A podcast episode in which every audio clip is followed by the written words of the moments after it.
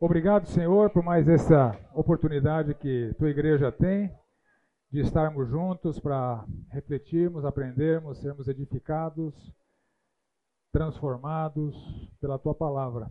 Que essa manhã seja significativa para nossas vidas, que o Senhor nos desperte ao temor, à adoração, nossas vidas sejam vividas para a honra e glória do teu santo nome. É a oração que fazemos em nome do Senhor Jesus.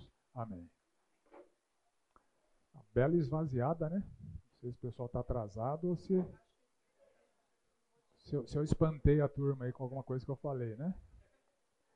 Mas sou só o mensageiro, a mensagem não é minha, né? Vamos lá. Nossa quarta aula, a gente faltou terminar o capítulo 3 da aula passada. E nós chegamos na segunda repreensão, acabou a aula, não deu tempo de cobrir. Que é uma ameaça de morte que o autor faz aos incrédulos e desobedientes daquele grupo de judeus aos quais ele endereça a sua, a sua epístola.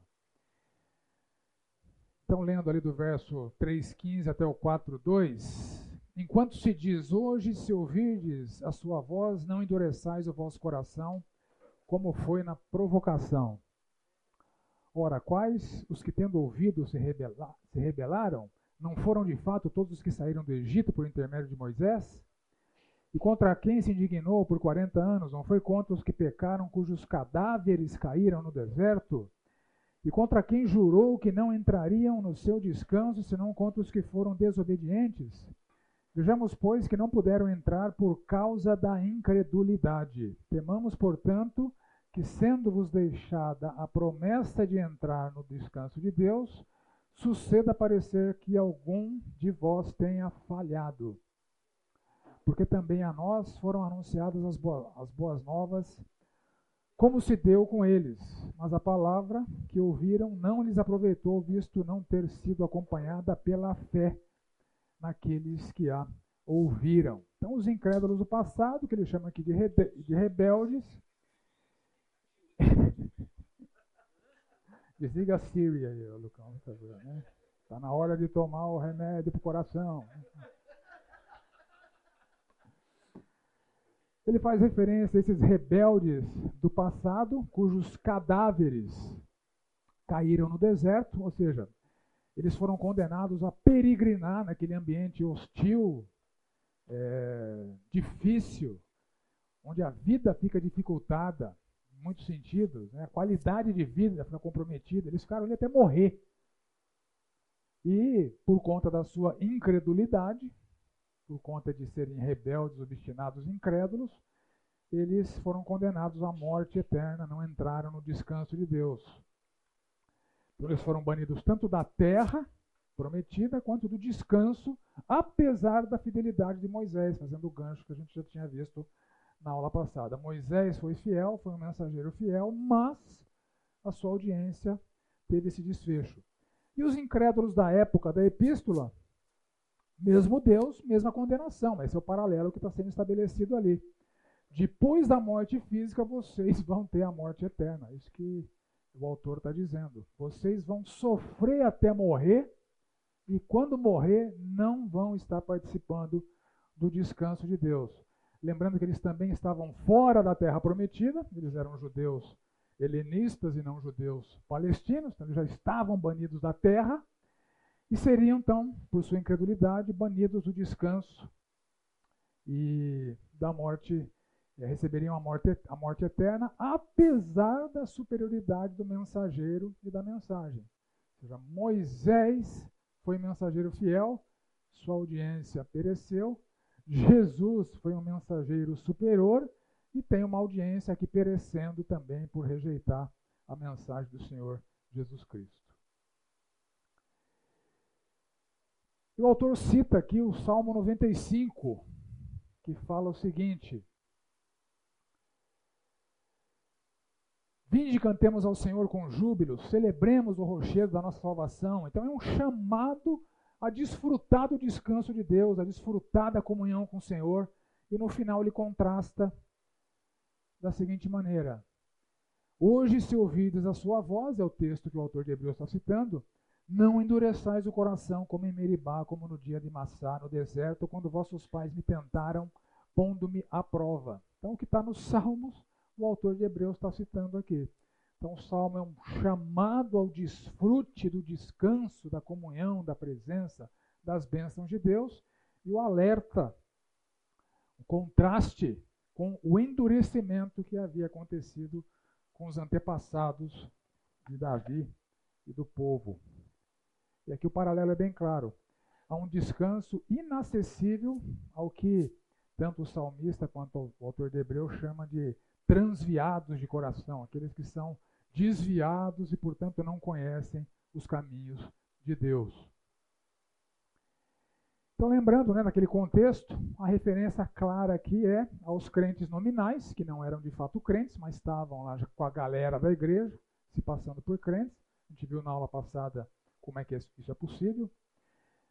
Os indecisos, os judeus que estavam hesitando em aceitar o Senhor Jesus como seu Salvador, como Messias, e passarem a fazer parte da Igreja de Cristo. E os céticos confessos, aqueles judeus que já haviam rejeitado o Messias como seu, é, Jesus como Messias e como Salvador. Então a incredulidade aqui é o desprezo ao mensageiro, ao Senhor Jesus Cristo, que é infinitamente superior a todos os outros mensageiros, inclusive Moisés, e a sua mensagem, o Novo Testamento, que complementa o Antigo Testamento, a revelação progressiva de Deus, que foi concluída mediante o Senhor Jesus Cristo com a sua revelação. Então, desprezo a Cristo e a sua mensagem é a, a incredulidade dos antepassados sendo reproduzida por parte daquela audiência da carta. O resultado, deserto até a morte, como os antepassados, vão ser banidos do descanso terreno, das bênçãos divinas, é, da provisão divina, e quando morrerem, será o fim, eterna punição. Entramos então no capítulo 4. Temamos, portanto, que, sendo-nos deixada a promessa de entrar no descanso de Deus, suceda parecer que algum de vós tenha falhado, porque também a nós foram anunciadas as boas novas, as boas novas, como se deu com eles, mas a palavra que ouviram não lhes aproveitou, visto não ter sido acompanhada pela fé naqueles que a ouviram. Nós, porém, que cremos, entramos no descanso, conforme Deus tem dito. Assim jurei na minha ira, não entrarão no meu descanso, embora certamente as obras estivessem concluídas desde a fundação do mundo. Porque em certo lugar assim disse, no tocante ao sétimo dia: Descansou Deus no sétimo dia de todas as obras que fizera. E novamente, no mesmo lugar, não entrarão no meu descanso. Visto, portanto, que resta entrarem alguns nele e que, por causa da desobediência, não entraram, aqueles ao quais, aos quais anteriormente foram anunciadas as boas novas, de novo determina certo dia, hoje, falando por Davi, muito tempo depois, segundo antes fora declarado, hoje, se ouvires a sua voz, não endureçais o vosso coração. Ora, se Josué houvesse dado descanso, não falaria posteriormente a respeito de outro dia. Portanto, resta um repouso para o povo de Deus, porque aquele que entrou no descanso de Deus, também ele mesmo descansou das suas obras como Deus das suas. Esforcemo-nos, pois, por entrar naquele descanso, a fim de que ninguém caia, segundo o mesmo exemplo de desobediência. Porque a palavra de Deus é viva e eficaz, mais cortante do que qualquer espada de dois gumes, penetra até o ponto de dividir alma e espírito, juntas e medulas, e é apta para discernir os pensamentos e propósitos do coração. E não há criatura que não seja manifesta na sua presença. Pelo contrário, todas as coisas estão descobertas e patentes aos olhos daquele a quem temos de prestar contas.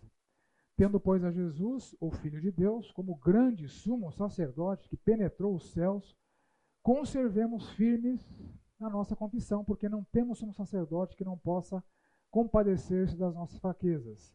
Antes foi, foi ele tentado em todas as coisas, a nossa semelhança, mas sem pecado.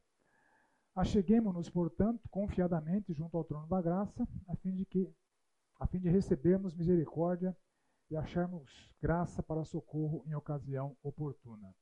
Bom, algumas questões preliminares, como eu tenho feito, né? Essa leitura, que dúvidas, que questionamentos que surgem na nossa mente. Em primeiro lugar, como alguém que entra no descanso de Deus descansa das próprias obras? O que significa isso? Que obras são essas? Das quais Quem entra no descanso, descansa. O que significa cair no verso 11? Que queda é essa? O que significa se esforçar para entrar no descanso se a salvação é pela graça e não pelo esforço próprio?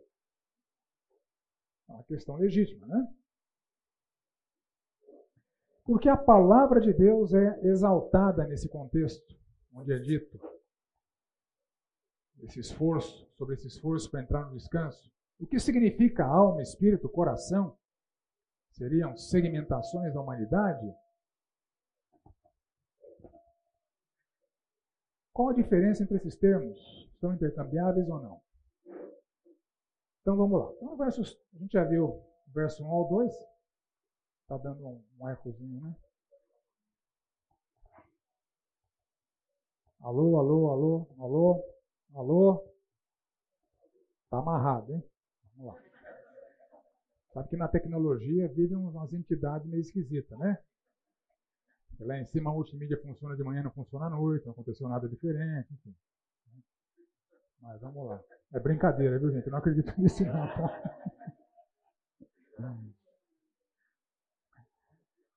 Então, nós que cremos entramos no descanso. Já expliquei o que é o descanso.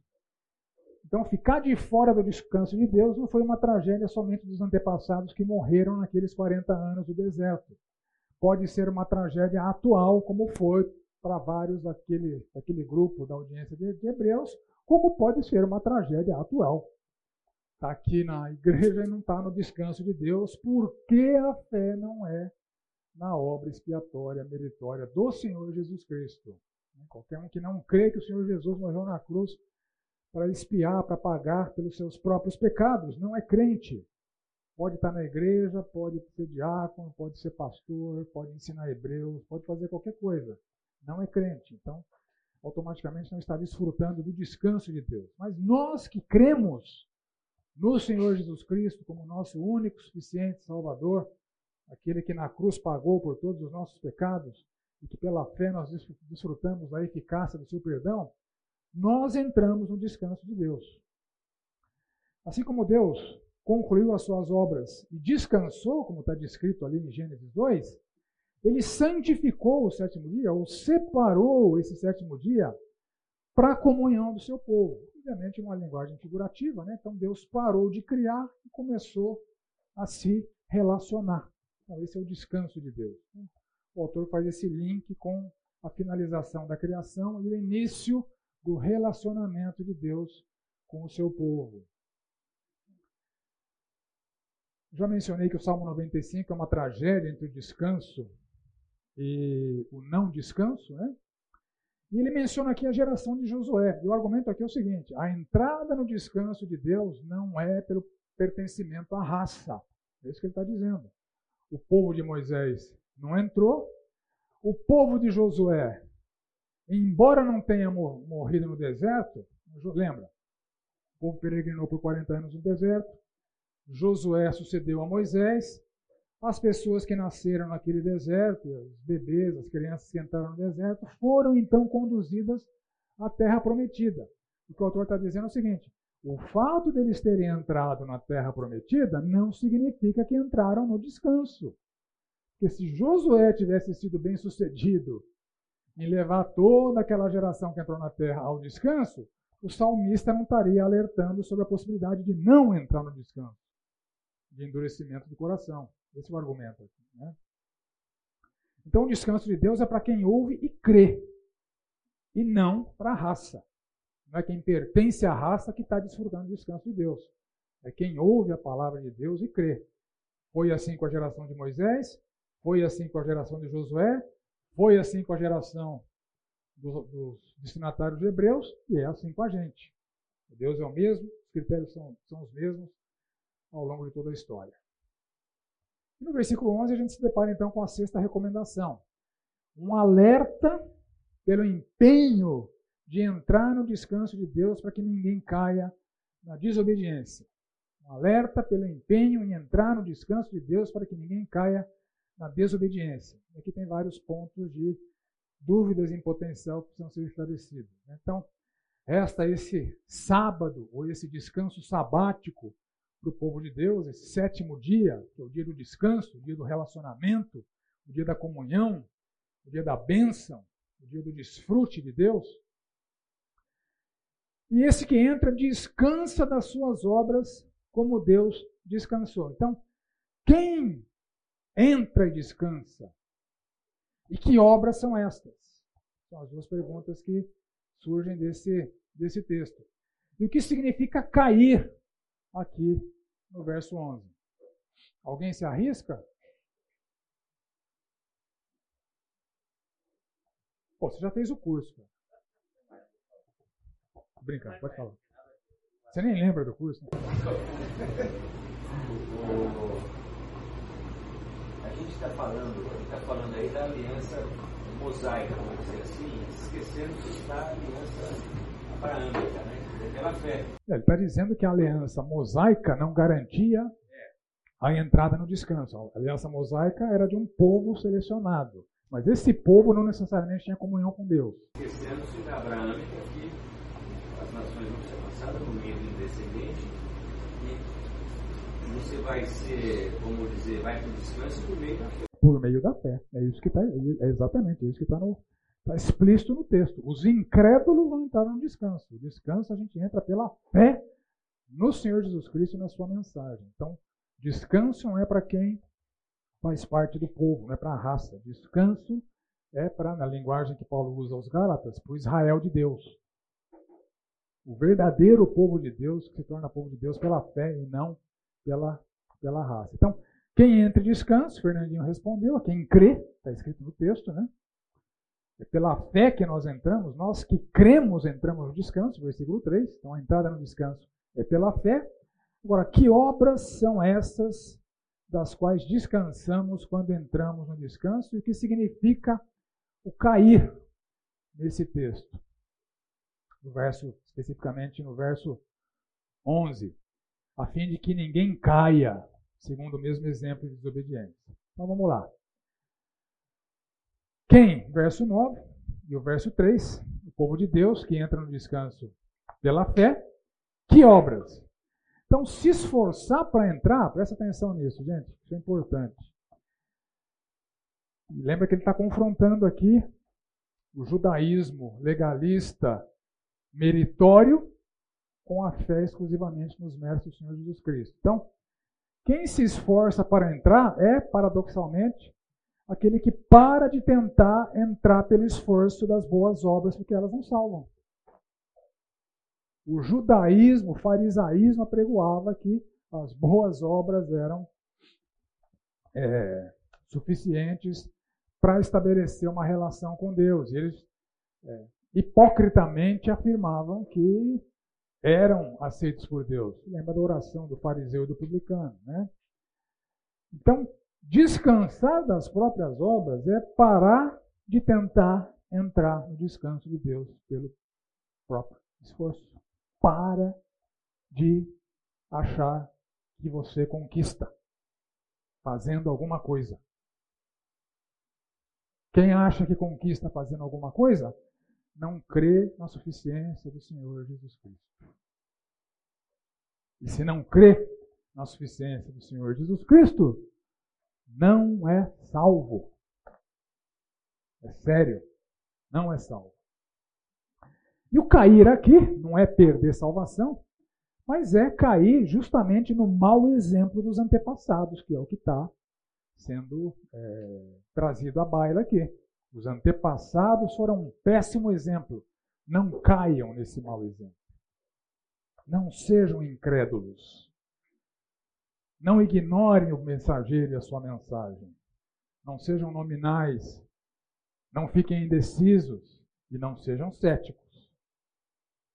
Isso é cair. O próprio Senhor Jesus Cristo falou sobre essas obras de Deus. Ele foi uma certa vez interpelado. Quais são as obras de Deus que nós precisamos realizar? Ele disse o seguinte: Trabalhai não pela comida que perece, mas pela que subsiste para a vida eterna. Que faremos para realizar ou para trabalhar essas obras que o Senhor está falando? Que trabalho nós temos que fazer? Respondeu-lhe Jesus: A obra de Deus é esta. Quem lembra? Creiam no Filho de Deus. A obra de Deus é essa. Que creiam naquele que Deus enviou. Essa é a obra de Deus. Não há conquista, não há esforço, não há nada a ser realizado. Então, nesse sentido, que quem entra no descanso, descansou das suas obras, parou de tentar entrar pelos próprios méritos.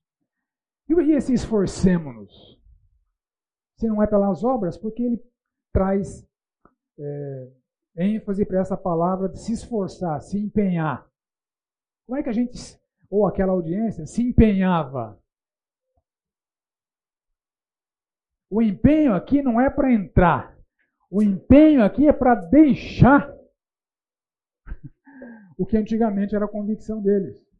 O empenho aqui é para superar os obstáculos. Então não há nenhuma conotação meritória para a salvação, mas havia sim barreiras, como há para nós hoje barreiras. Tradições, os erros doutrinários do judaísmo farisaico hipócrita, conflitos familiares. Em alguma aula futura eu vou mostrar o vídeo de alguns judeus convertidos e o que eles enfrentaram com as suas próprias famílias. Então é um, é, há um rompimento antes da entrada que requer esforço. A entrada é pela fé. Então, o esforço é para romper com esses impedimentos, para superar essas barreiras. O risco de vida do judaísmo lícito, contrastando com o cristianismo ilícito da época, e assim por diante. Está claro, gente? Então, aqui esforço não tem conotação meritória de salvação. É esforço para abandono daquilo que está segurando a pessoa para desfrutar dos méritos do Senhor Jesus Cristo. Isso acontecia com os antepassados, acontecia com a audiência de Hebreus e pode acontecer com a gente hoje. E aqui ele passa então a discorrer sobre a palavra de Deus, porque a palavra de Deus, ou o logos de Deus, é... esse mesmo termo ele usa lá em Hebreus 13, 7, lembrai-vos dos vossos guias, os quais nos pregaram a palavra de Deus. Então, por que, que ele traz a palavra de Deus aqui no contexto? Porque a palavra de Deus, que foi desprezada no passado, foi esse desprezo que causou a não entrada daquele povo no descanso. E o mesmo erro estava acontecendo na época. Embora aquela palavra de Moisés tenha sido limitada e não completa, mesmo quando ela foi completa pelo Senhor Jesus Cristo, ainda havia resistência para acatá-la. E continua havendo entre os judeus até os dias de hoje. Então, mesmo um mensageiro tão sublime quanto o Senhor Jesus Cristo, uma palavra completa pela revelação final do Senhor Jesus Cristo, o mesmo erro da época podia se reproduzir. Ele passa a descrever, então, a, a magnitude desta palavra que viabiliza a entrada no descanso de Deus ela é penetrante reveladora. Lembra, os crentes nominais enganam a gente. Mas a palavra esquadrinha o seu coração e ele não engana a Deus. O joio não engana a Deus. Pode enganar a gente, mas não engana a Deus. É uma mensagem muito clara aqui para os nominais, né? Vocês pensam que vocês estão aqui na igreja e vocês estão garantidos, confiando nas suas obras para serem aceitos por Deus? A palavra de Deus esquadrinha o seu coração e revela é, o que está lá. Nós podemos não ver, mas a palavra penetra. Então é um critério de avaliação com a finalidade de prestar contas. Esse é o conceito aqui. Rejeitar significa tormento e morte, é incredulidade. Ou, para incrédulo, se um crente a rejeita, significa disciplina e sofrimento. E acatá-la em contrapartida, significa entrar no descanso, desfrutar da vida, desfrutar das bênçãos. Então, ele descreve a palavra como viva, ou seja, operativa, dinâmica e vivificadora. Como eficaz, a palavra no grego aqui dá origem à nossa palavra energia. É bem interessante, né? A palavra energiza, né?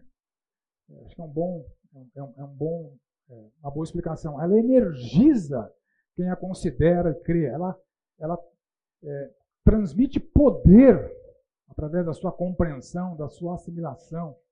Ela é poderosa. Ela é cortante, e aqui a analogia com essa espada, né? Ela vai além da superfície, do que é visível, do que é aparente. Eventualmente a gente vê que uma pessoa é incrédula, eventualmente a gente não vê, mas pela palavra de Deus, é, a própria pessoa pode se avaliar. Será que eu sou crente mesmo? Ela faz isso com a palavra. E a analogia é essa: uma espada bem afiada dos dois lados, né? Imagina isso aqui entrando na carne, né? Começa a pontada, uma ponta muito fina, tem corte dos dois lados, ela vai que nem manteiga. Essa é a analogia que está sendo usada. Assim é a palavra. Ela vai lá no fundo, que nem manteiga, nem perfuração de manteiga.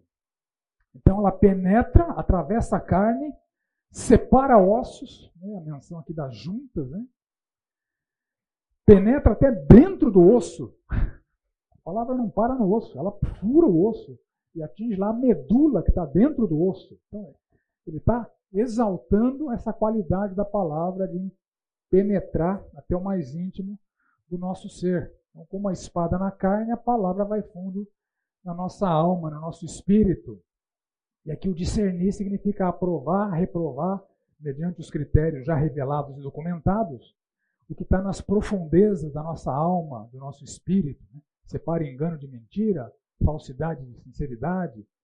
Então a espada penetra, separa, a palavra faz a mesma coisa, e aqui ele traz três vocábulos, né? Psique, pneuma e cardia, ou, é, que é traduzido aqui por alma, espírito e, e coração. E aqui tem muita discussão em torno do significado desses termos.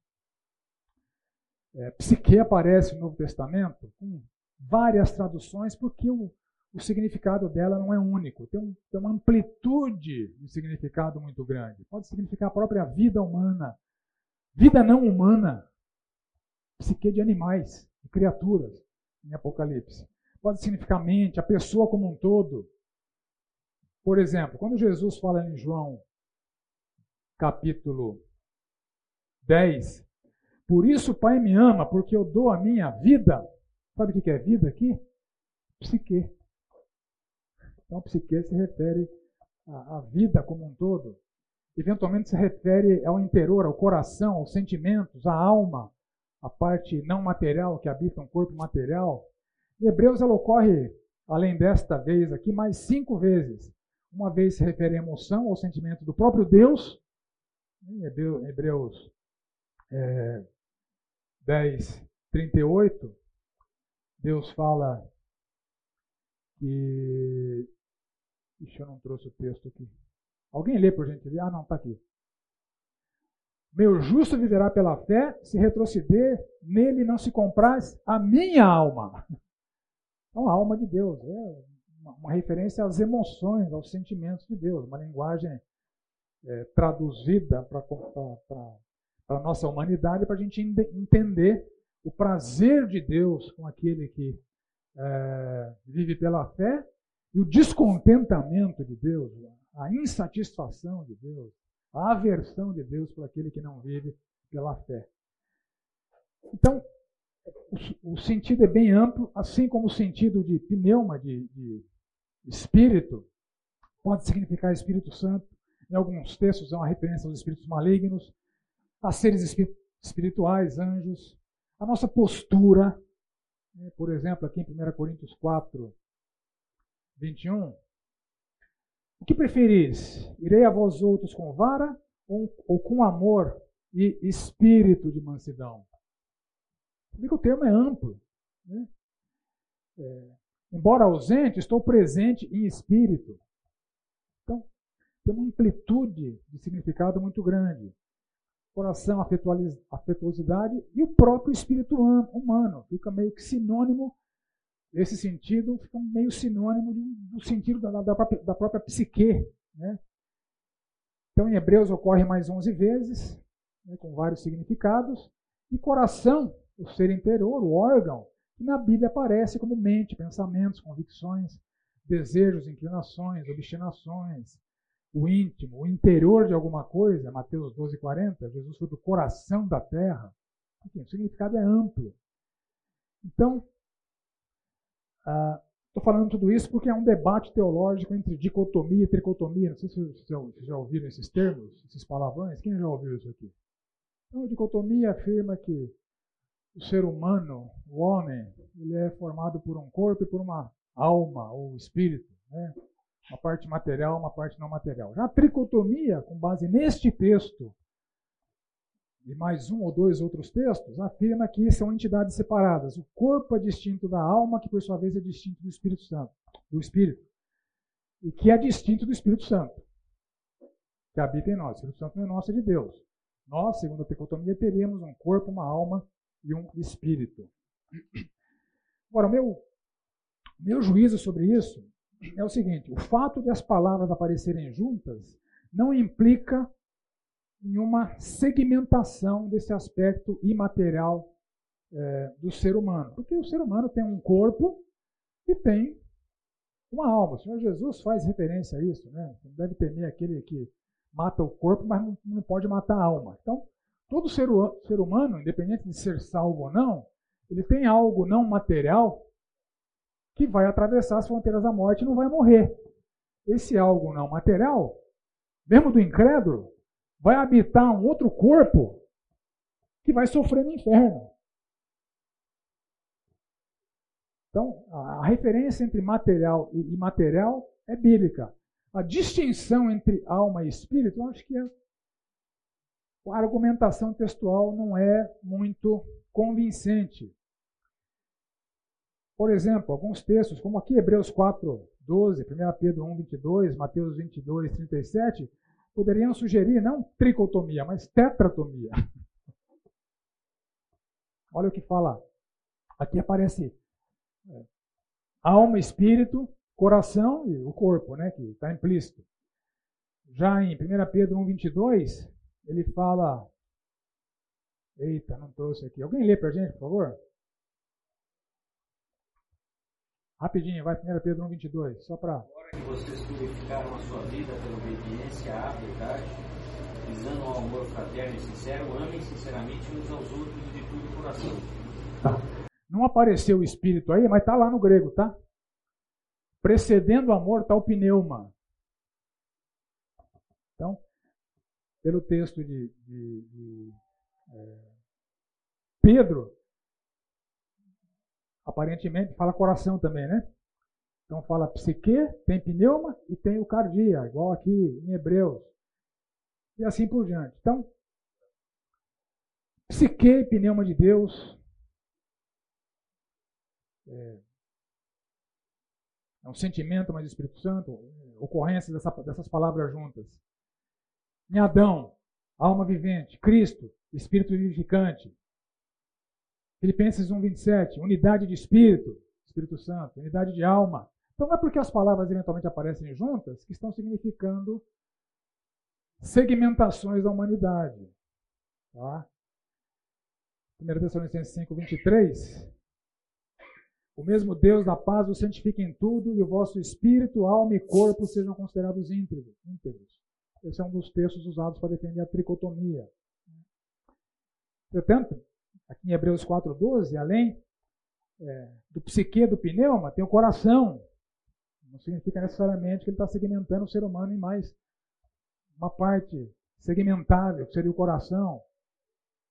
Ou 1 Pedro, também tem os três, como o Fernandinho leu, né?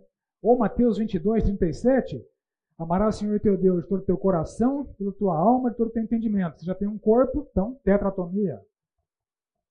Então, não é porque palavras distintas aparecem em alguns textos que isso nos dá elementos para segmentar a parte não material do ser humano, que é uma realidade. Então, eu é, não engulo muito o argumento tricotomista por falta de credibilidade nas argumentações textuais. Porque se os textos fossem. Ah, alguns textos, se, algum, se alguns textos fossem interpretados pelo mesmo critério que os tricotomistas interpretam Tessalonicenses e Hebreus, nós seríamos tetratomistas, né?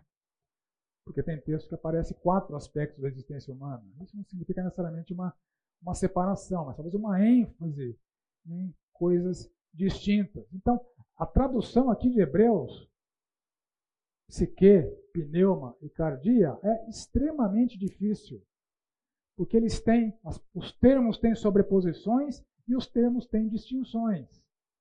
Tá?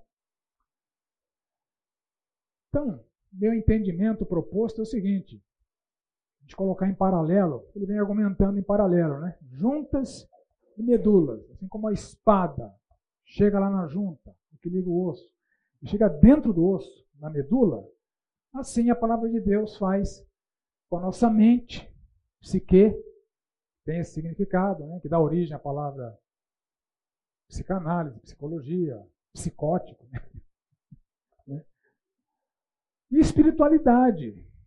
Então, está se referindo aqui à nossa mente, à nossa espiritualidade, elas sendo validadas como certas ou erradas, aprovadas ou não aprovadas pela palavra de Deus. Os nossos pensamentos, né, que é um dos significados de cardia, a mente, a razão e as nossas intenções. Por isso que ele, ele separa os pensamentos e propósitos do coração.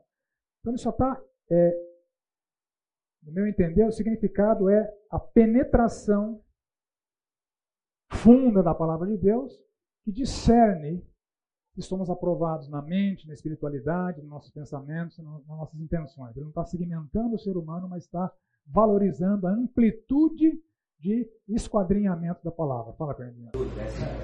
Questão mente, porque não tem a ver também com a parte de cognição? Tem, tem também. Você, a fé é racional. É aspecto. Então, sim, você sim. escolhe, você escolhe por conta da tua mente, do teu raciocínio, da tua, como, como Jesus coloca lá, né? Amar Deus, é. coração, alma e entendimento. Isso. entendimento é usado... Isso está relacionado. O termo psique traz esse conceito, mas o termo cardia também traz, porque arrazoais isso no vosso coração. Então, os termos têm muita sobreposição conceitual. Então não dá para defender a segmentação da parte não material do ser humano com essa base textual que traz termos tão é, com tanta intersecção entre eles. Mas o argumento, a gente pode perder de vista o argumento. O que o autor de Deus está argumentando aqui? A palavra de Deus como critério absoluto para entrada ou não nesse descanso. E ela esquadrinha o ser humano no seu mais íntimo. Assim como a espada vai dentro do osso e separa um osso do outro, a palavra vai no fundo e valida o que está nos nossos pensamentos, valida a nossa espiritualidade, se é verdadeira, se é fingida, valida se os nossos pensamentos estão aprovados ou reprovados, né, e as nossas intenções do coração. Aquele que olhar para uma mulher com, com intenção impura, no seu coração já pecou contra ela. Então, o coração não é o órgão, mas é essa parte interior, assim como o é a psique, assim como é o pneuma. Então, ele usou três palavras para designar nosso interior, o nosso ser não material, justamente para enfatizar o que a palavra é capaz de fazer, não que ele esteja segmentando o ser humano. Tá, tá claro, gente?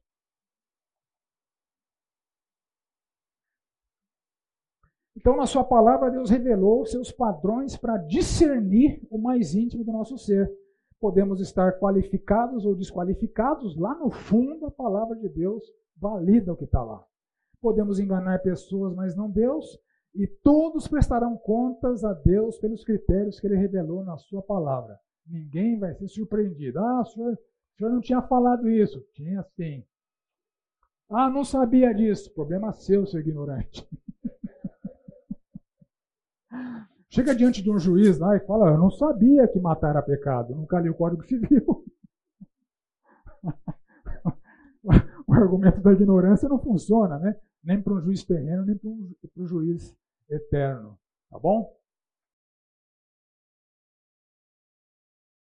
Vamos lá, gente. Próximo assunto. Porque temos sumo sacerdote.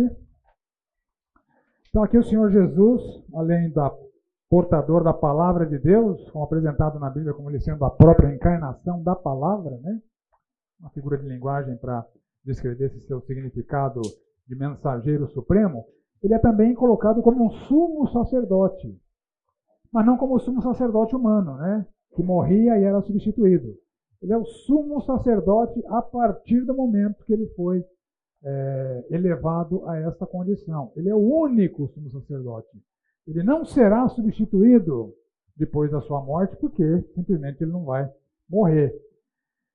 E custou tanto para o Senhor Jesus Cristo se tornar o nosso sumo sacerdote, que a nossa resposta deveria ser é, conservar firme a nossa confissão. Esse é o argumento aqui. Né? Nós temos um sumo sacerdote tão magnífico, tão esplendoroso, que se esvaziou tanto para conquistar essa função para nós.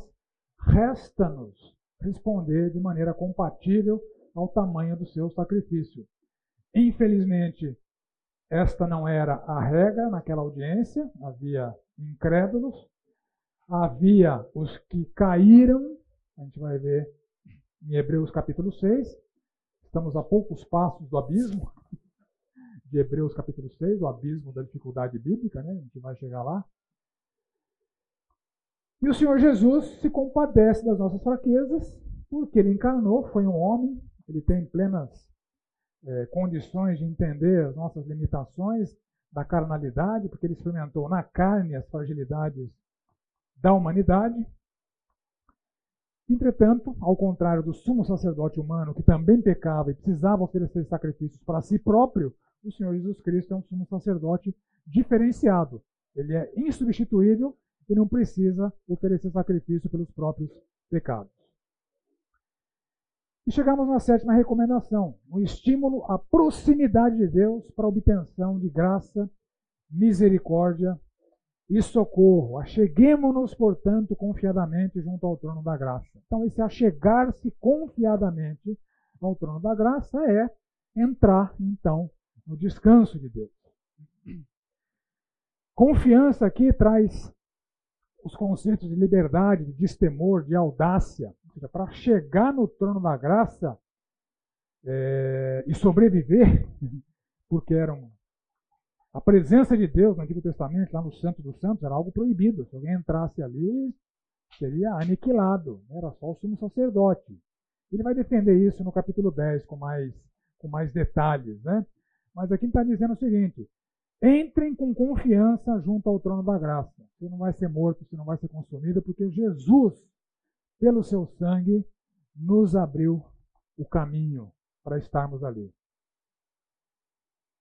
E graça, misericórdia e socorro são desfrutes de quem entra no seu descanso, de quem está desfrutando da relação com Deus. Dúvidas até aqui? Contribuições? Entramos então no capítulo 5. Porque todo sumo sacerdote, sendo tomado dentre os homens, é constituído nas coisas concernentes a Deus, a favor dos homens, para oferecer tanto dons como sacrifícios pelos pecados. E é capaz de condoer-se dos ignorantes e dos que erram, pois também ele mesmo está rodeado de fraquezas. E por essa razão deve oferecer sacrifícios pelos pecados tanto do povo como de si mesmo. Ninguém, pois, toma essa honra para si, senão quando chamado por Deus, como aconteceu com Arão. Assim também Cristo a si mesmo não se glorificou para se tornar sumo sacerdote, mas é, o glorificou aquele que, que lhe disse: Tu és meu filho, eu hoje te gerei. Como em outro lugar também diz: Tu és sacerdote para sempre, segundo a ordem de Melquisedeque. Ele, Jesus, nos seus dias, nos dias da sua carne, tendo oferecido com forte clamor e lágrimas, orações e súplicas, a quem eu podia salvar da morte, e tendo sido ouvido por causa da sua piedade, embora sendo filho, aprendeu a obediência pelas coisas que sofreu. E tendo sido aperfeiçoado, tornou-se o autor da salvação eterna para todos os que lhe obedecem. Tendo sido nomeado por Deus, sumo sacerdote segundo a ordem de Melquisedeque. A esse respeito temos muitas coisas que dizer e difíceis de explicar, por quanto vos tendes tornado tardios em ouvir. Pois com efeito, quando devias ser mestres, atendendo ao tempo decorrido, tendes novamente necessidade de alguém que vos ensine de novo quais são os princípios elementares dos oráculos de Deus. Assim vos tornastes como necessitados de leite e não de alimento sólido. Ora, aquilo que se alimenta de leite, aquele que se alimenta de leite é inexperiente na palavra da justiça porque é criança, mas o alimento sólido é para os adultos, para aqueles que pela prática têm as suas faculdades exercidas para discernir não somente o bem, mas também o mal. Ok, questões preliminares. Quem foi esse tal de Melquisedeque? Era um ser humano? Era um ser espiritual? Que é essa ordem de Melquisedeque? E por que Jesus é comparado a Melquisedeque? Que orações foram estas oferecidas por Jesus com forte clamor e lágrimas? E se o Pai podia livrar Jesus da morte, por que não o fez? O que significa que Jesus foi ouvido por causa da sua piedade, quando na verdade seu pedido não foi atendido? Se possível, Pai, passa de mim esse cálice. O fato de Jesus ter aprendido a obediência não é incompatível com o fato de ele ser Deus? Não é que Deus pode aprender alguma coisa? Está limitado? O fato de Jesus ter sido aperfeiçoado significa que ele era imperfeito? E o que significa ser alguém tardio em ouvir, como essa turma aqui de Hebreus 5. Ok. Então, ele continua aqui a comparação do sumo sacerdócio de Cristo com o sumo sacerdócio humano da antiga aliança. Lembrando que o sacerdote era um mediador religioso entre o povo e Deus. Eram sacerdotes quem efetivamente ofereciam sacrifícios, era o sumo sacerdote quem fazia os ritos lá no dia da expiação. Então o povo precisava desse representante. Era um ministério de grande honra, como foi o ministério de Arão. E ele oferece, o sumo sacerdote humano, sacrifício pelos pecados do povo, pelos seus próprios. E é capaz de se compadecer é, dos seres humanos, porque ele próprio se identifica com os seres humanos. E esse é um paralelo com Jesus, que foi apresentado ali no verso 15 do capítulo 4. E os beneficiários do ministério do sumo sacerdote humano são tipificados aqui como ignorantes e aqueles que erram, que precisam dos sacrifícios para remover é, esses pecados diante de Deus. Então, ignorantes, uma provável referência aos pecados por ignorância, que são tratados ali em Levítico 4, 13 a 18, e os que erram, ou os que pecam, os que erram alvos, que se desviam dos caminhos do Senhor. Ele apresenta então a superioridade do Senhor Jesus Cristo sobre esse, sacerdote, esse sacerdócio humano da antiga aliança. Então, assim como o sumo sacerdote humano, o filho também foi, no ministério honroso, chamado pelo Pai. E Jesus nunca buscou a sua própria glória, mas a glória do Pai. Embora todo sumo sacerdote humano procedesse da tribo de Levi, como é, Arão, então havia a sucessão sacerdotal que era a partir de descendentes de Levi. Jesus não pertencia à tribo de Levi. Que tribo Jesus pertencia? Judá. Né? Judá nunca teve sacerdotes. É assim que Deus é, repete em Jesus o que ele já havia feito com Melquisedeque. De que tribo era Melquisedeque? Ele é anterior às tribos. Ele era um rei e ao mesmo tempo sacerdote. Então, é essa comparação que ele faz de Jesus com Melquisedeque. Assim como Melquisedeque não era um sacerdócio segundo a linhagem de Levi, o Senhor Jesus também não é. E assim como Melquisedeque era um rei, Jesus também é. Nenhum outro sacerdote foi rei. Jesus, como Melquisedeque, incorpora os ofícios de sumo sacerdote e de rei, diferente do sacerdócio é, humano. Ele vai falar mais sobre essa questão sacerdotal é, um pouco mais para frente, aqui ele só introduz o um assunto. Ele vai fazer, abrir um parêntese e dar umas bordoadas na turma, depois ele segue com, com, com esse assunto. Né? Mas voltando à pergunta inicial, que orações são essas oferecidas por Jesus com forte clamor e lágrimas, do verso 7? Está fazendo referência a quais? A que orações de Jesus? Getsemane. o Senhor Jesus ora repetidamente para Deus. Se possível, passa de mim esse cálice, né? mas não seja feita a minha vontade, mas a tua. E se o Pai podia livrar Jesus da morte, por que não livrou?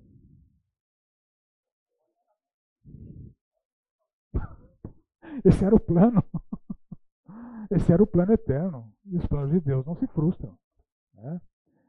Ele, ter, ele teria o poder de fazê-lo, mas não o fez porque Jesus veio para isso. Não tinha plano B, nunca teve plano B. É sempre o plano A. E o que significa que Jesus foi ouvido por causa da sua piedade, quando na verdade seu pedido não foi atendido? É um pouco mais difícil, né? Será que o pedido não foi atendido mesmo? Olha lá. Pois é. Presta atenção na oração. Se possível, contudo. Essa é a oração de Jesus.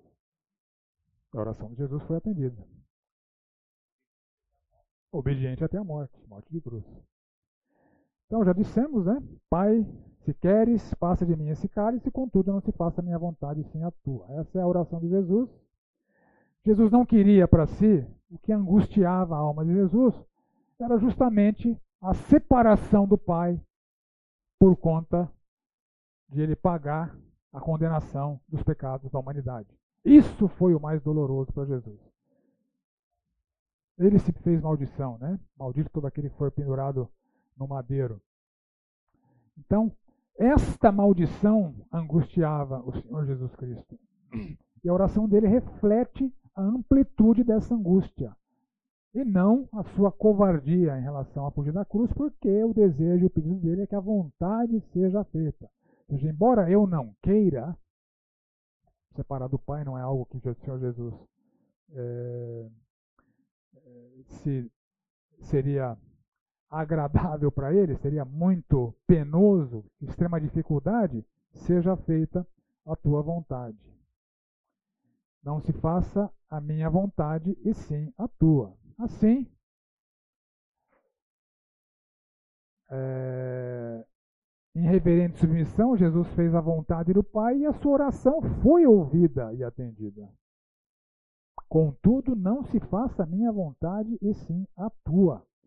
Algumas vezes que o Senhor Jesus foi interpelado por seus discípulos, não, vai para Jerusalém não, você vai morrer, né? Qual foi a reação dele para Pedro quando Pedro se manifestou dessa maneira? Arreda Satanás. Eu vim para isso.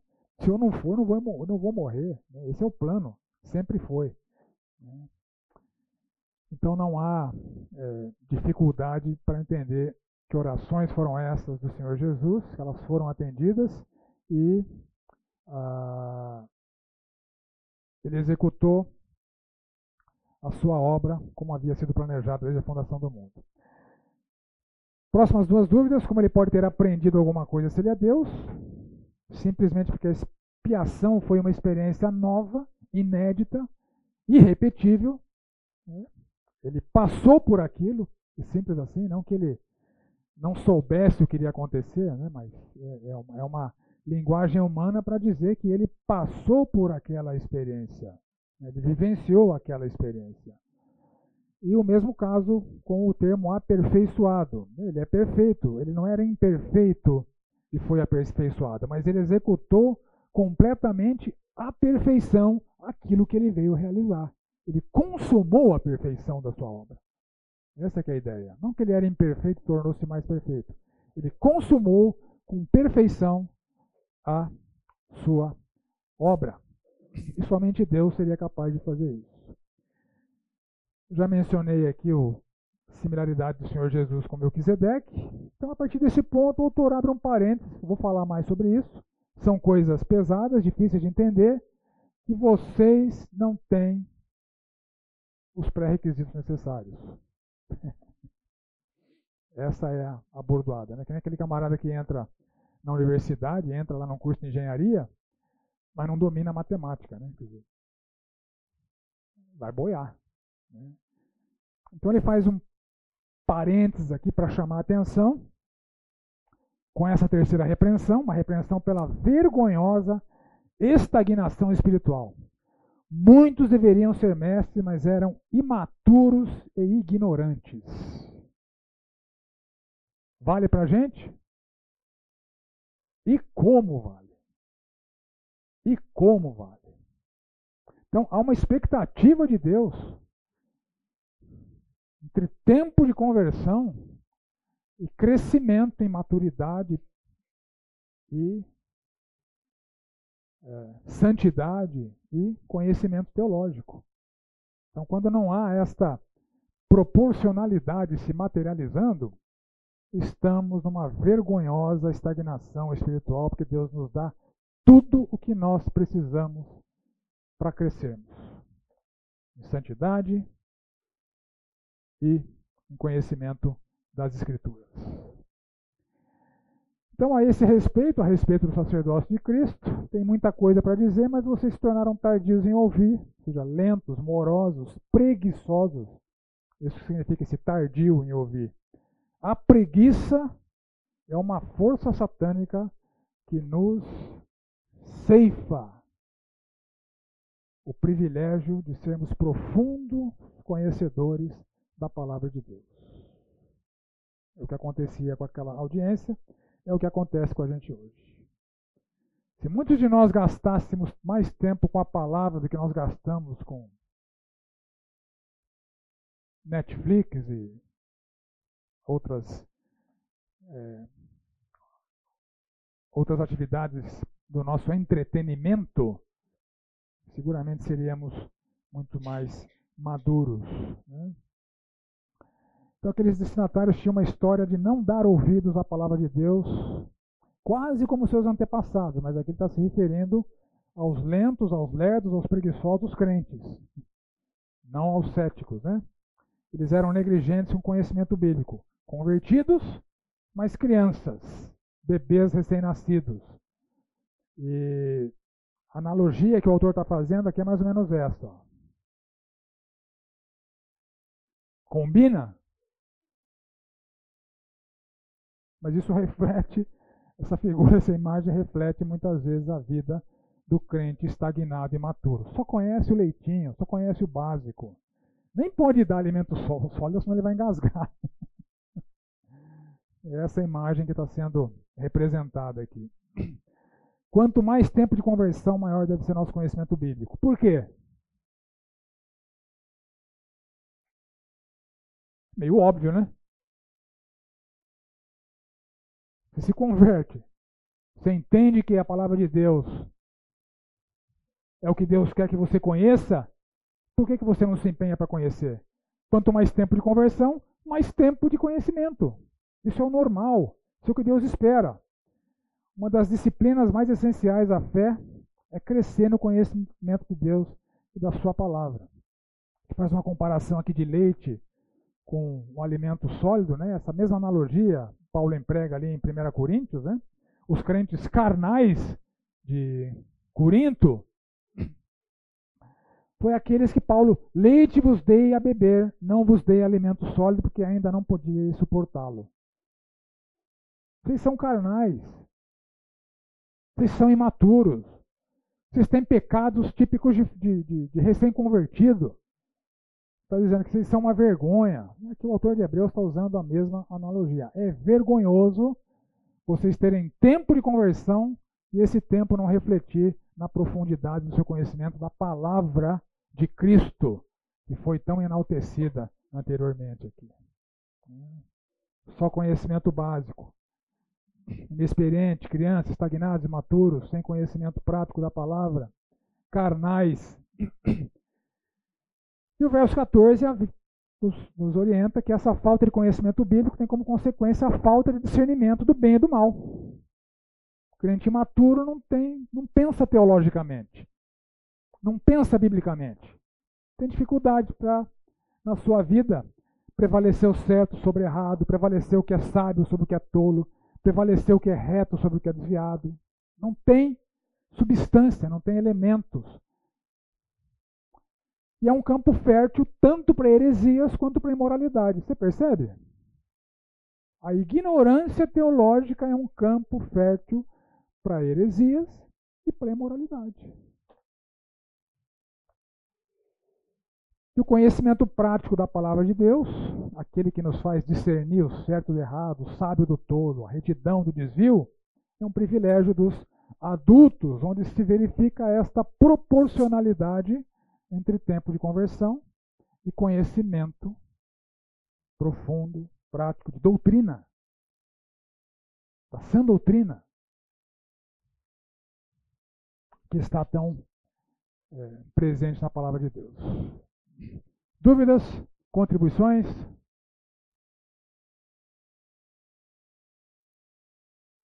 Ok.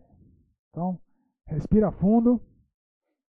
Se você levou uma lambada aí, supera rapidinho que nós vamos chegar na beira do abismo. vamos para o abismo então. Capítulo 6. Por isso, pondo de parte os princípios elementares da doutrina de Cristo, deixemos-nos levar para o que é perfeito, não lançando de novo a base do arrependimento de obras mortas, da fé em Deus, do ensino de batismos, da imposição de mãos, da ressurreição dos mortos, do juízo eterno. Isso é básico. Isso faremos se Deus permitir. E aí vem. É impossível, pois, que aqueles que uma vez foram iluminados e provaram o dom celestial, se tornaram participantes do Espírito Santo e provaram a boa palavra de Deus, os poderes do mundo vindouro e caíram Sim, é impossível outra vez renová-los para arrependimento, visto que, de novo, estão crucificando para si mesmos o Filho de Deus e expondo a ignomínia. Porque a terra que absorve a chuva que frequentemente cai sobre ela e produz erva útil para aqueles por quem é também cultivada, recebe bênção da parte de Deus. Mas se produz espinhos e abrolhos, é rejeitada e perto está da maldição o seu fim é ser queimada. Quanto a vós outros, todavia, ó amados, estamos persuadidos das coisas que são melhores e pertencentes à salvação, ainda que falamos desta maneira, porque Deus não é injusto para ficar esquecido do vosso trabalho e do amor que evidenciastes para com o seu nome, pois servistes e ainda servis aos santos. Desejamos, porém, continue cada um de vós mostrando até o fim a mesma diligência para a plena certeza da esperança para que não vos torneis indolentes, mas imitadores daqueles que pela fé e pela longanimidade herdam as promessas. Pois, quando Deus fez a promessa a Abraão, visto que não tinha ninguém superior por quem jurar, jurou por si mesmo, dizendo: Certamente te abençoarei e te multiplicarei. E assim, depois de esperar com paciência, obteve Abraão a promessa. Pois os homens juram pelo que lhes é superior, e o juramento, servindo de garantia para eles, é o fim de toda contenda. Por isso, Deus, quando quis mostrar mais firmemente aos herdeiros da promessa a imutabilidade do seu propósito, se interpôs com juramento, para que, mediante duas coisas imutáveis, nas quais é impossível que Deus minta, forte alento tenhamos nós que já corremos para o refúgio, a fim de lançar mão da esperança proposta, a qual temos por âncora da alma, segura e firme, que penetra além do véu, onde Jesus, como precursor, entrou por nós tendo se tornado sumo sacerdote para sempre, segundo a ordem de Melquisedeque. Ok, questões preliminares, como eu tenho feito. O que significa ser iluminado? O que significa provar o dom celestial, se tornar participante do Espírito Santo, provar a boa palavra de Deus? O que significa provar os poderes do mundo vindouro? e o que significa cair. Esse cair aqui é o mesmo cair lá de Hebreus 4:11. Esforcemos-nos, pois, para entrar naquele descanso, a fim que ninguém caia, segundo o mesmo exemplo de desobediência. É o mesmo cair? O que significa a impossibilidade de renovar para arrependimento? Quem cair?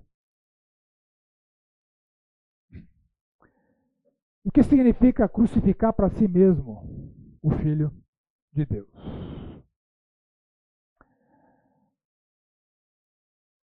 Bom, depois da severa repreensão, vem aqui a oitava recomendação: um estímulo ao progresso no conhecimento teológico.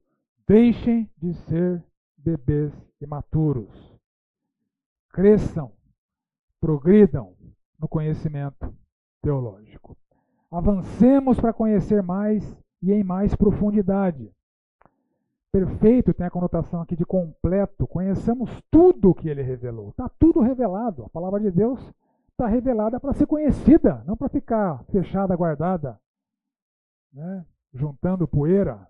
Tem que ser desfrutada, lida, compreendida.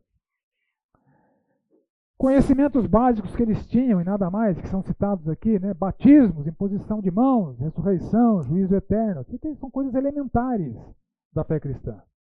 Basicamente, conhecimento da salvação, batismo com água e pelo Espírito, imposição de mãos, isso aqui é um texto com alguma dificuldade. É, vários autores afirmam que é uma possível referência a um costume na igreja primitiva, é, que adotava na prática que havia no Antigo Testamento, de impor as mãos para nomear líderes. Né? Paulo fala sobre isso, né? 1 Timóteo 5, 22, ele alerta Timóteo é, justamente sobre isso. Você não impõe as mãos precipitadamente para ninguém. Então, não coloca ninguém em posição de liderança de maneira precipitada. Obrigado, bem. Falando tão alto no microfone. Eu falo alto, o cara diminui. Eu falo alto, o cara diminui.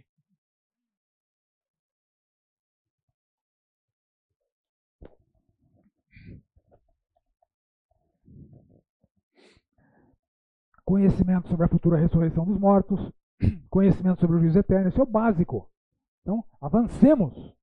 Vamos além disso. Tem muito mais coisa revelada. Vamos conhecer. Esse é o convite. E aqui chegamos na quarta repreensão. Essa ameaça de maldição aos que caírem. É impossível um novo arrependimento. E aqui nós estamos diante de um dos textos mais debatidos de toda a Bíblia. Um dos textos mais difíceis de se interpretar de toda a Bíblia. É um texto sobre o qual, obviamente, dada a dificuldade, não há consenso. Eu vou apresentar uma comparação entre alternativas e o que eu considero ser correto em termos de interpretação. Então, o cair, lá em 4.11, era cair na incredulidade dos antepassados. Repetir o mesmo erro de permanecer incrédulos. Esse é o cair. E era um recado direto aos nominais, indecidos e aos céticos confessos. E o dicionário traz essa definição: descender de um lugar mais alto para o mais baixo, decair, perecer, falhar em participar. Então são esses os significados da palavra cair e lá em 4.11. Curiosamente, aqui no capítulo 6, verso 6, a palavra cair é outra palavra. Não é a mesma palavra. A palavra aqui, isso dificulta a interpretação, é a única ocorrência da palavra em todo o Novo Testamento. Nenhum outro Nenhuma outra porção do Novo Testamento traz essa palavra, só aqui.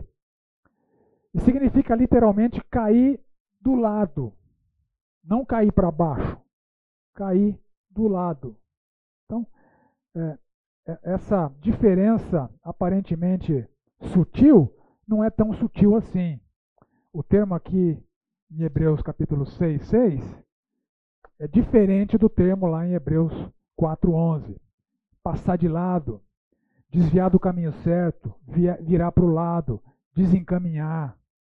Então, é, esse é o cair que estamos diante dele aqui no capítulo 6, verso 6. Há pelo menos três interpretações mais comuns. Primeira interpretação: trata-se de crentes que perderam a salvação. Segunda interpretação: trata-se de descrentes que nunca foram crentes. É o joio no meio do trigo. Terceira interpretação: trata-se de crentes negligentes que retrocederam para o judaísmo. E dependendo da escolha interpretativa, a resposta àquelas perguntas iniciais muda. O que é ser iluminado? O que é provar o dom celestial? O que é se tornar participante do Espírito Santo? O que é provar a boa palavra de Deus? O que é provar os poderes do mundo vindouro? Dependendo da escolha interpretativa, as, respostas mudam. Tá? Então vamos lá, comparar rapidamente as interpretações. A interpretação que admite a perda de salvação para crentes é comum nos meios que adotam uma teologia arminiana. Já falei sobre isso aqui, né? Um dos pilares do arminianismo é a possibilidade de perda de salvação, o que, no meu entendimento, é absolutamente antibíblica, porque ignora textos bíblicos que deixam muito claro que o crente está seguro pelo poder de Deus e não pela sua própria capacidade de perseverar. De perseverar. Jesus falou sobre isso. Já lemos aqui, né? Mas vamos ler de novo. Uh, as minhas ovelhas ouvem a minha voz, eu as conheço, elas me seguem, eu lhes dou a vida eterna, jamais perecerão, ninguém as arrebatará da minha mão. Aquilo que meu Pai me deu é maior do que tudo, da mão do Pai ninguém pode arrebatar. João 10. E João 6, a vontade de quem me enviou é essa: que nenhum eu perca de todos que me deu. Pelo contrário, eu o ressuscitarei no último dia. De fato, a vontade do meu Pai é que todo homem que vira o Filho nele crê tenha a vida eterna, e eu o ressuscitarei no último dia. Todo homem que vira o Filho nele crê tem a vida eterna, e eu ressuscitarei no último dia. Se perde, vida não é eterna. Então, a interpretação arminiana despreza vários textos bíblicos, que são só exemplos, né? Que, que eu li aqui, depois deixar um outro com vocês aqui, depois vocês vêm em casa, Romanos 6, 22 a 23, né? É... E a interpretação que afirma que se trata de joio e não de trigo, e que os descritos naquele texto nunca foram salvos, adotam uma teologia calvinista, pois um dos pilares do calvinismo, um dos cinco, é a perseverança dos santos. Ou seja, um santo vai perseverar mandatoriamente, tanto em santidade quanto em doutrina. Quem não persevera em santidade e doutrina nunca foi crente. Isso é um dos pilares do calvinismo, que também ignora vários textos bíblicos que mostram de maneira inequívoca que os salvos nem sempre perseveram como deveriam. Existe o ideal de Deus. Esse ideal nem sempre acontece. Eles podem cair em hábitos pecaminosos, eles podem crer em erros teológicos, sua fé pode fraquejar. Está cheio de exemplos disso, não só no Novo Testamento, como em toda a Bíblia. Davi foi adúltero, mentiroso, manipulador e finalmente assassino. Salomão terminou sua vida na idolatria. Vai dizer que essas pessoas vão estar no céu? Os crentes de Corinto. Depois vocês vêm lá com calma, ou assistam ao curso que eu dei sobre 1 Coríntios. Eles frequentavam cultos pagãos, faziam sexo com prostitutas cultuais, desprezavam a autoridade apostólica de Paulo, menosprezavam Paulo, tinham brigas que acabavam em tribunais pagãos, praticavam o julgo desigual com os incrédulos, ou seja, idolatria, imoralidade iniquidade junto com os pagãos, desprezavam uns aos outros em função dos dons espirituais, acreditavam em heresias, havia quem dormisse com a mulher do próprio pai, com a omissão da igreja e que esse cara foi entregue para Satanás. Estão perseverando? Se isso é perseverar. Assim, por conta das falhas que eu vejo no sistema arminiano e calvinista, resta-nos a interpretação que entende que o texto trata de uma lamentável experiência possível a crentes: cair, retroceder, ofender o Senhor. E no caso aqui, ultrapassar um ponto de retorno à comunhão da igreja, à comunhão com o Senhor. Apesar de já terem sido um dia regenerados pelo Senhor. Não é uma norma, é uma exceção. É lamentável, é deplorável. Mas é uma realidade que nos ameaça. Então, se você analisar essa descrição que está aqui em Hebreus, em Hebreus 6, desses que caíram, essa descrição não cabe em hipótese nenhuma em um descrente. Não cabe, eu vou mostrar por quê. E é compatível com o contexto. Ele fala no capítulo 5: vocês são moleques, vocês não cresceram, vocês estão necessitando de leite mas pode ficar pior. pode ficar pior. E ele apresenta aqui o que é pior. Esses não vão perder a salvação, mas são, vão ser tratados com um rigor disciplinador da parte de Deus. É uma afirmação compatível com o contexto todo de Hebreus. A gente vai ver no capítulo 10, no capítulo 12, que fala do rigor disciplinar extremo de Deus para com seu povo. Nosso Deus é fogo consumidor. Terrível coisa cair nas mãos do Deus vivo. E aqui ele vai tratar desta terrível realidade. Estão perdendo uma infinidade de bênçãos é, para a vida eterna. Eles vão ser salvos como pelo fogo, né? E eles vão perder recompensas celestiais, que são chamadas de galardões.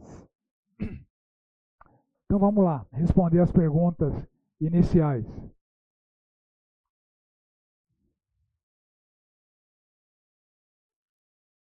Três minutos não vai dar para responder meia. Mas vamos responder meia então, vai. Apostasia, tal como descrita é, em 2 Timóteo, que é abandonar Jesus e seguir ensino de demônios, que é o, é o que o termo significa em geral na teologia? Não. Mas é um abandono da igreja e um retrocesso para a sinagoga. Então, nem meio eu consegui explicar. Semana que vem a gente parte daí, então. Tá bom? Então, espero que a gente tenha chegado no abismo tenhamos visto que ele não é tão fundo assim. Tá? Tem, tem saída, tem solução.